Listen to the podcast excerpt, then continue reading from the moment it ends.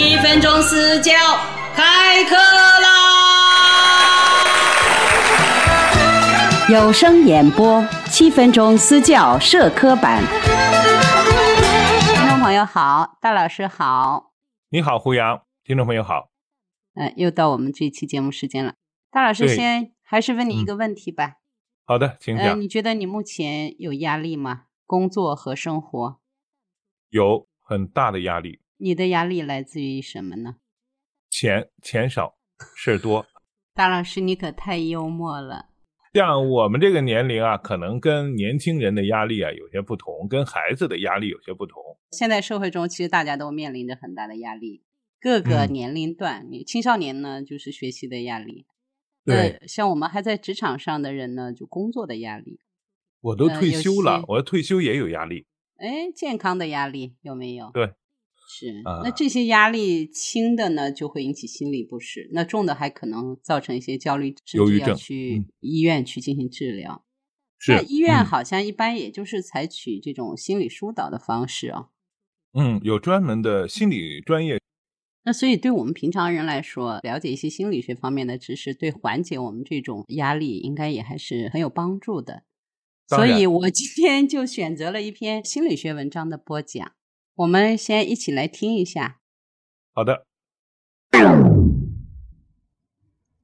很多孩子在青春期阶段面对考试都很焦虑，最常见的原因是学习压力过大，这跟父母和老师都有一定的关系。如果一味的给孩子施压，就会加重孩子的考试焦虑。想要缓解孩子的考试焦虑，可以这样做：第一步，正确认识考试的意义。考试是一种检验学习效果的手段，并不能完全决定一个人的学习能力。要试着用一种平和的心态来面对。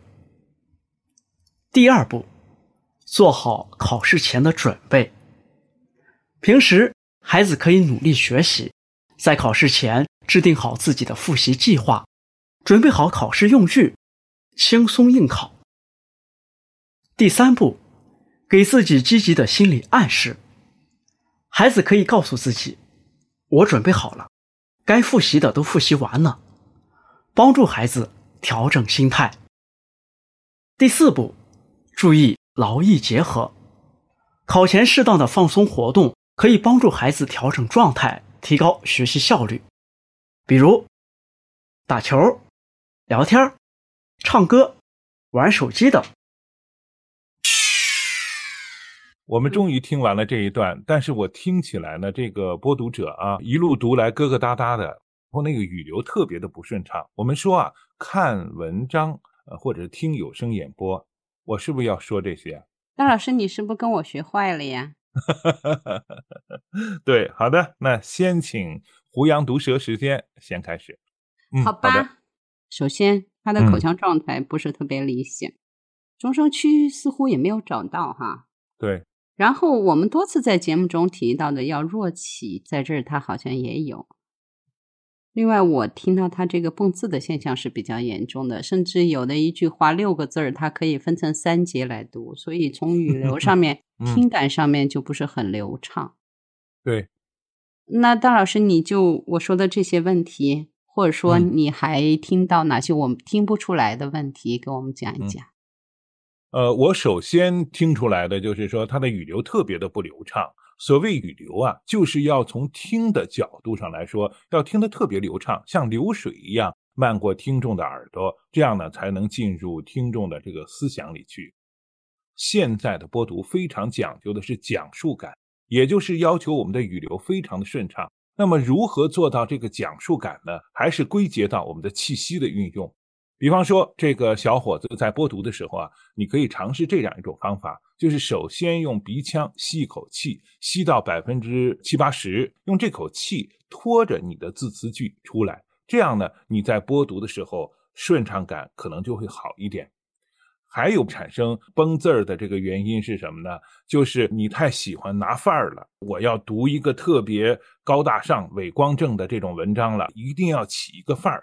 所以呢，在播读的时候，你的气息就是一顿一顿的，就像这样一种情况，会读成很多孩子在青春期阶段会读成这样的。哎，那么大老师，我记得你好多次说嗯加强讲述感可以采用虚实结合的方法，这篇文章适合吗？当然也可以，尤其是在开头的地方，我们完全可以去用呃我们的弱起虚声，把我们的听众带入到你所设定的心理讲课的情境里边去。所谓的娓娓道来，其实呢就是用更多的虚声、更多的口腔状态，好的口腔状态去引导我们的听众进入到我们的设定里边去。这个也是要设定一个专家的身份哈。对，是设定专家的身份，但是不能起范儿，要特别的亲切，要特别的娓娓道来，嗯贴近我们老百姓。贴近我们的受众和听众。大老师，他这个口腔状态是不是不太好？我感觉也没有打开，呃，嗯共鸣啊这些都不是特别好。咱们先不说这个共鸣腔的问题，他其实不这么起范儿的话，我觉得他的胸腔共鸣还是挺好的。他最主要的，我觉得是他的舌位摆的不好，经常会说口腔状态啊，那么很少说到舌头的问题。他的舌头在他的口腔中是不够灵活的。比方说，当他去触及齿背的时候，他触不了啊；触及顶上颚的时候，触不了。儿化或者是呃轻声的时候，他的舌头也没有那么快速的去卷曲度，这个呢是他的问题。但那是我们这个就要加强口部操的练习了。对这个口部操的练习，比方说转舌啊、顶舌啊，还有刮舌、伸舌，甚至都要练习出来，他的那个舌位可能才会好，听起来对每个字的读音才会好。尤其是他的这个声母的发音啊，听起来特别的死，不那么灵活，这也是造成他的舌位不是很好的一个表现吧。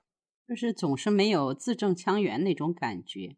是，那他的中声区这一块，他应该如何去找啊？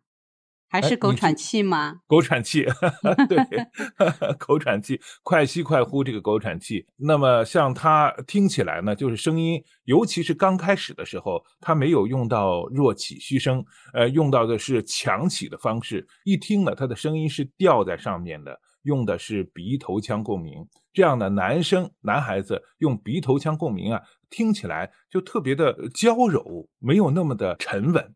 但是当你用到中声区的时候，胸腹式联合呼吸的时候，你的这个播读就会特别的沉稳，这样呢也更加能够影响人，让人感觉更加的信任。哎，戴老师，我记得你曾经也播过这个心理学方面的书，那你正好给我们演示一下吧。好的，那么我就把这四步啊一步一步来读。好的，第一步，正确认识考试的意义。考试是一种检验学习效果的手段，并不能完全决定一个人的学习能力。要试着用一种平和的心态来面对。第二步，做好考试前的准备。平时孩子可以努力学习，在考试前制定好自己的复习计划，准备好考试用具，轻松应考。第三步，给自己积极的心理暗示。孩子可以告诉自己：“我准备好了，该复习的都复习完了。”帮助孩子调整心态。第四步，注意劳逸结合，考前适当的放松活动，可以帮助孩子调整状态，提高学习效率，比如打球、聊天、唱歌、玩手机等。这位播读的朋友和听众朋友，嗯你们都学会了吗？好的，希望啊，通过我们的这一期节目，你能 get 到我们刚才所说的呃所有的要点。嗯那好的，那今天我们的节目到此就结束啦，听众朋友再见。再见。今天的有声私教下课了。如果你也想提高自己的有声播讲水平，请把你的一到三分钟音频文件发到我们的指定邮箱。一定要关注我们的节目，很快你就会听到大老师对你作品的点评。有声演播私教课社科版特别声明：节目中所用图片、音效、配乐均来自互联网，其著作权归原作者所有。本节目仅供有声爱好者交流学习，不可用于二次修改、二次上传以及商业用途。如果本节目使用的素材涉及侵权问题，请联系发布者删除。转载时请保留以上信息完整。谢谢合作。